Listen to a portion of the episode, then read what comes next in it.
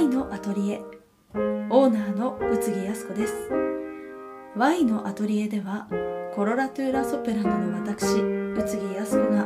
自由な感性でお話をいたします。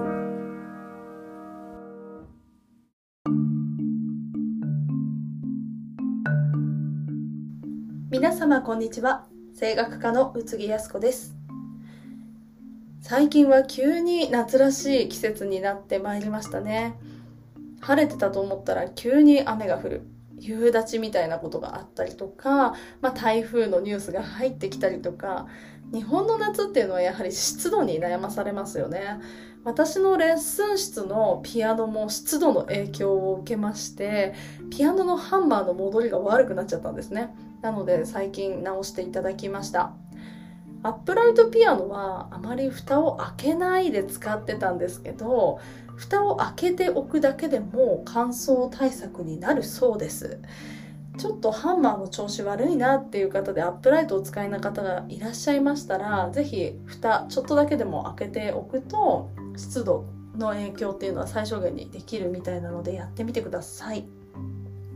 さて今日はですね私がもう20年以上ずっと音楽をやってきた中で感じたことっていうのをねお話ししてみたいと思うんです。でまあこのいや音楽をやってて感じたこととか思ってることっていうのはたくさんあります、まあ、それは子供の時からねずっとやってきたわけでまあいろいろと思うところがあるんですけど今日は私がずっと子供の時から思っていた疑問というかこれは弊害があるよなって思ってることっていうのをお話ししてみたいです。それはですね、悔しさをバネにという言葉の弊害です。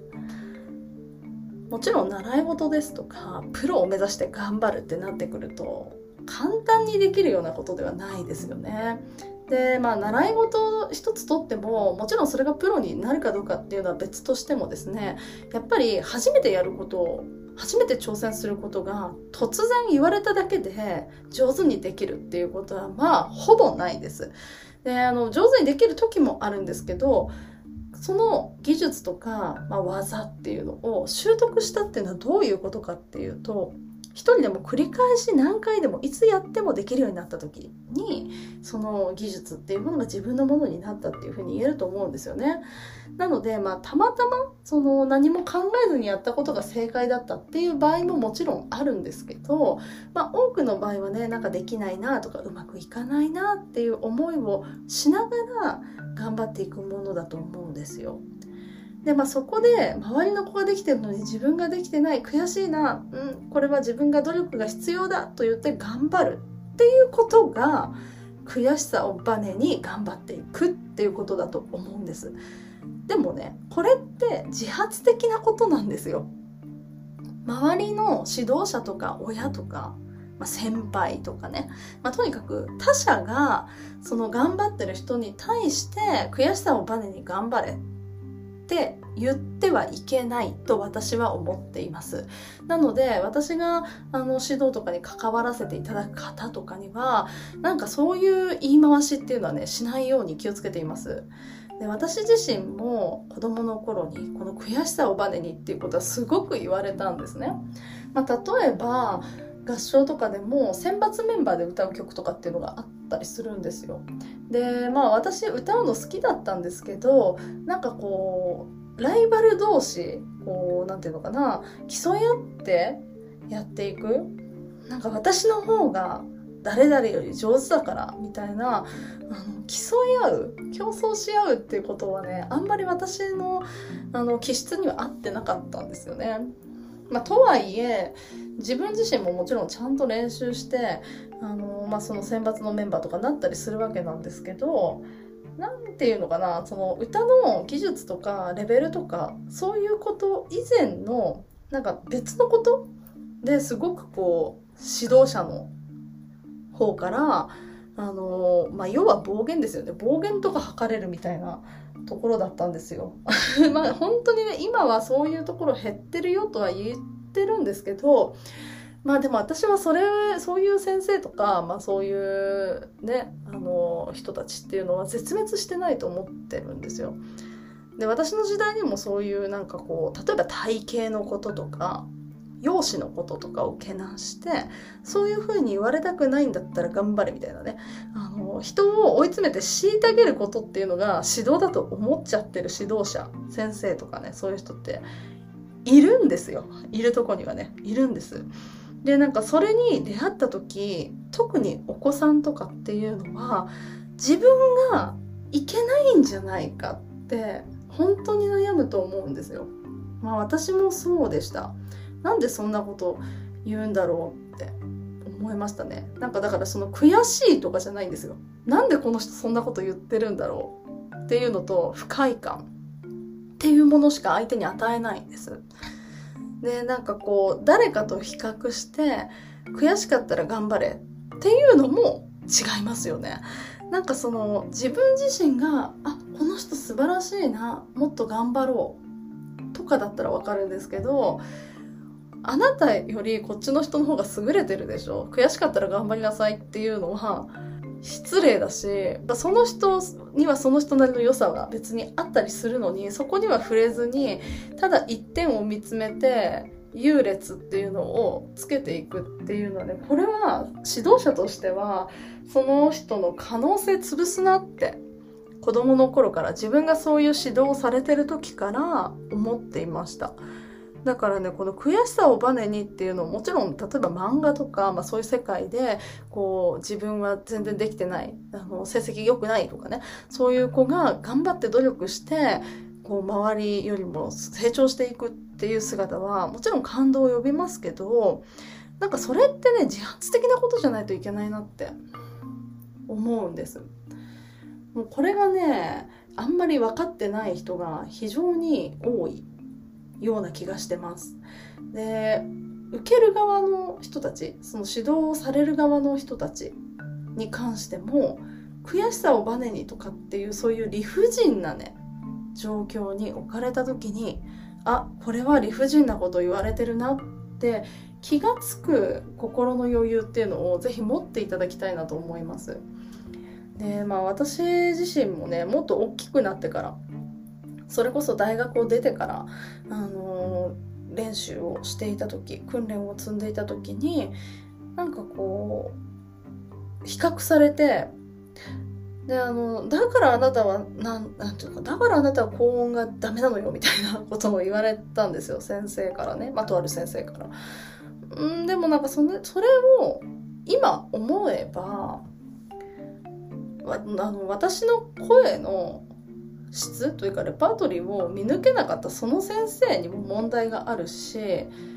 その近くにいる人と比べてうんぬんとかっていうのは自分自身の音楽性を広げていく上で全くナンセンスな発言だなと思いました。なんか別に私が目指してるのってその近くにいるその人になりたいわけじゃないし私自身の良さが全然他にあるのにそこには目を向けずにただ一点を見つめてここの部分のこの音がなんかダメだみたいな高音がダメだみたいなことしか言わないんですね。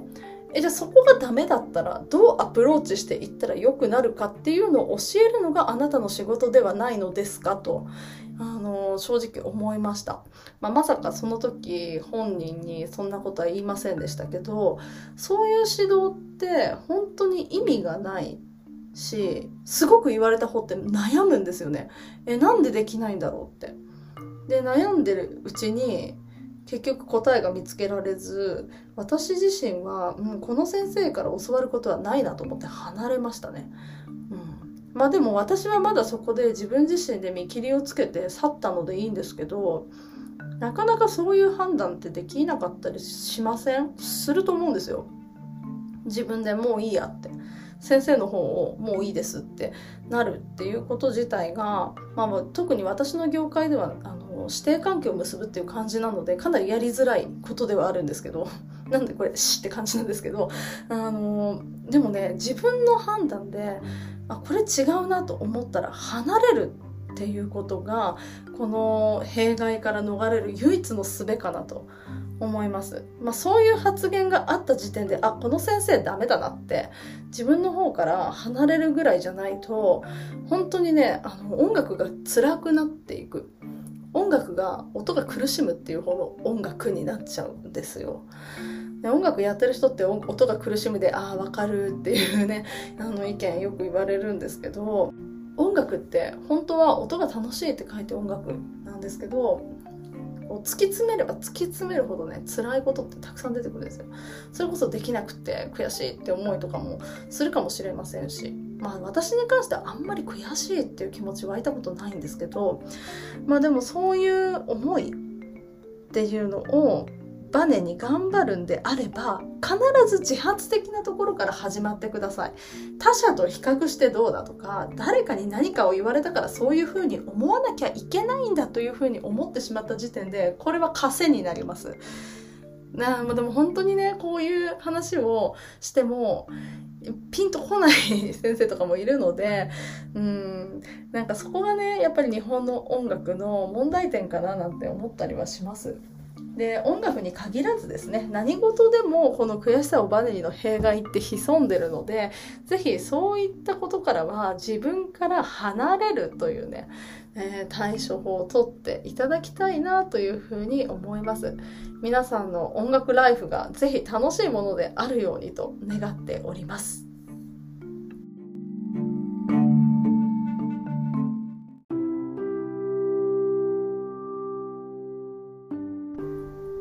1週間の運勢をネフェルタリタロットで読み解く今週のネフェルタリタロットのコーナーです。日曜日から月曜日までの運勢を早速見てまいりましょう。日曜日の今日は大アルカナ15番ザ・デビルのカード、悪魔のカードですね。ちょっと誘惑に負けそうな予感がしております。気を引き締めてまいりましょう。月曜日はペンタクルのページこのカードは向上心が上がってきているよというカードです。続きまして火曜日、ソードの4、正位置です。ちょっと休息が必要かもしれません。水曜日、ソードの2、逆位置。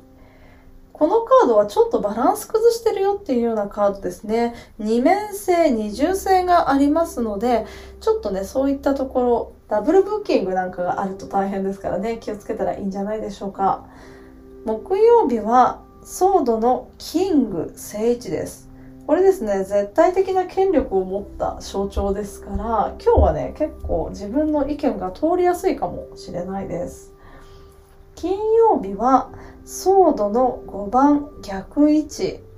何か困ってることとか、まあいいこととかでもですね、ちょっと終止符が打たれるっていうようなカードになります。まあこのカードをどこにどう終止符が打たれるかっていうのはね、人それぞれだと思うんですけれども、まああの何かね、悪いものが切れたりとかするかもしれないですね。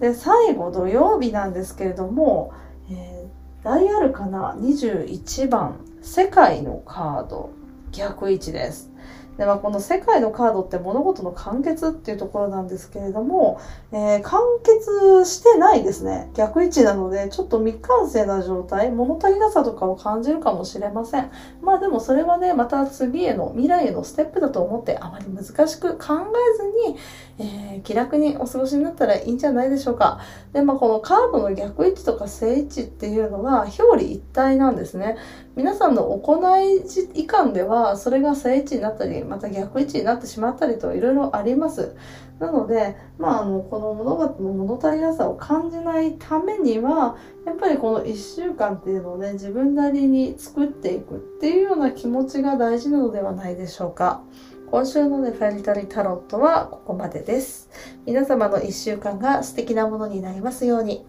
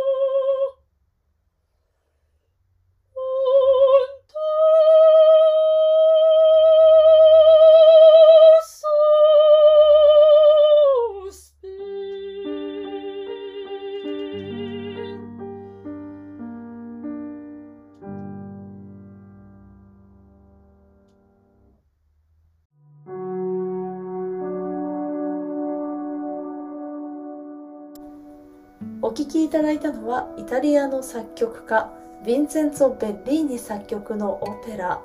カプレーティケとモンテッキケからああ、幾度かでした。この曲に関しては私すごく思い出があるんです。大学時代オーケストラと一緒に演奏する機会を得て歌ったのがこの曲でしたオーケストラと共演するっていうのは過去にもあったんですけどソリストとして共演するのはこの曲が初めてでしたね。まだ私がコロラトゥーラだと気づいていなかった時に歌った曲なのであんまりコロラトゥーラらしさみたいなところはないんですけどベルカントオペラらしい滑らかな旋律ベリーニが持つ甘美な旋律の美しさっていうところがね感じられるんじゃないかなと思います。このカプレーティケとモンテキケっていうのは原作はロミオとジュリエットなんですイタリア語の名前にはなってますけれども、まあ、ロメオとか言ってるんですけどね、ロミオのこと。あのー、原作はね、ロミオとジュリエットなので、ストーリーも大体一緒なんですけども、よりリアルに描かれているっていうところが普通の舞台作品とかとはちょっと一味違う面白さがねあります。最後彼らが迎える悲劇的なエンディング。2人はお互い意識があるところを見ていないという設定が主だと思うんですけどこのカプレーティケとモンテキケでは2人がですね生きて再会してしまうんですよ。ですが、すでに毒薬を煽ってますし、もう助からないのが分かっているのにもかかわらず、意識を取り戻してしまうっていう。なおさらその最後、死が待ってる、死ぬしかないという状況が絶望的に描かれているんですよね。いかに彼らの愛というのが難しく、今まさに失われようとしているというのが、克明に伝わってくるストーリーなんですよね。なので、このカプレーティケとモンテッケってすごく辛いなと私は思いながらいつもオペラを見るんですけど、まあ、ここではですね、ロミオに会いたいジュリエットが、ロミオは一体どこにいるのだろうかっていう感じで歌ってるわけですね。で、あと私は何度あなたを求めたことでしょうっていうような内容になります。なので2人はね深く愛し合っているということが伺える一曲です。ロミオとジュリエットの作品ってミュージカルだったりとかバレエ作品とかたくさんあるんですよね。やっぱり時代を超えて愛されるストーリーっていうものにはそれなりの魅力といいますか人を魅了し続ける普遍的な魅力というものに溢れていると思います。このオペラ「カプレーティケとモンテッキ家もぜひあまり上演する機会っていうのはないかもしれませんが DVD とか、まあ、YouTube なんかでも上がってますので気になる方はチェックしていただけたらいいのかなと思います。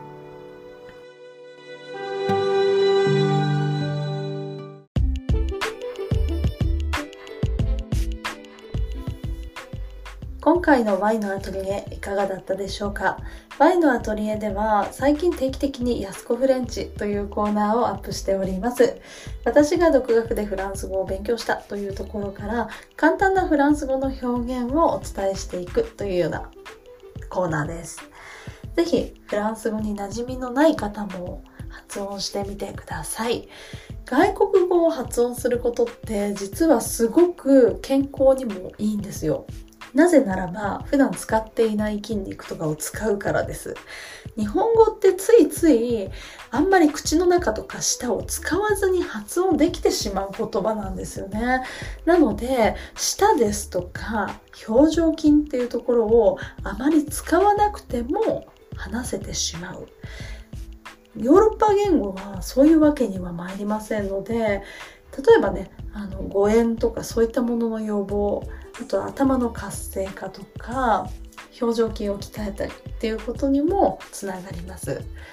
最近はマスクをしていないとなかなか人にも会えませんし外出時はマスクしてること多いですよね。マスクのせいでほうれい線が気になるという人が増えているそうです。歌い手にはあまりほうれい線って関係なかったりするんですよ。なぜなら顔を使うからです。で私が行っている Y のアトリエラトリエ D というレッスンスタジオでも実際顔の筋肉ですとか舌の動きそういったものを刺激していくレッスンを行っております。もちろん歌が上手になりたいよっていう方もいらっしゃるんですけれども多くの方は歌を専門的に勉強するというよりは自分の健康のためにいらっしゃってるっていう方が多いですかね。ホームページもありますので、ご興味ある方はぜひチェックしてみてください。無料の体験レッスンも行っております。現在は緊急事態宣言が出ている関係で、都内に在住の方のみ対面とさせていただいておりますが、オンラインでも受講していただくことができますので、お気軽にご相談ください。それでは今日はこの辺りでごきげんよう。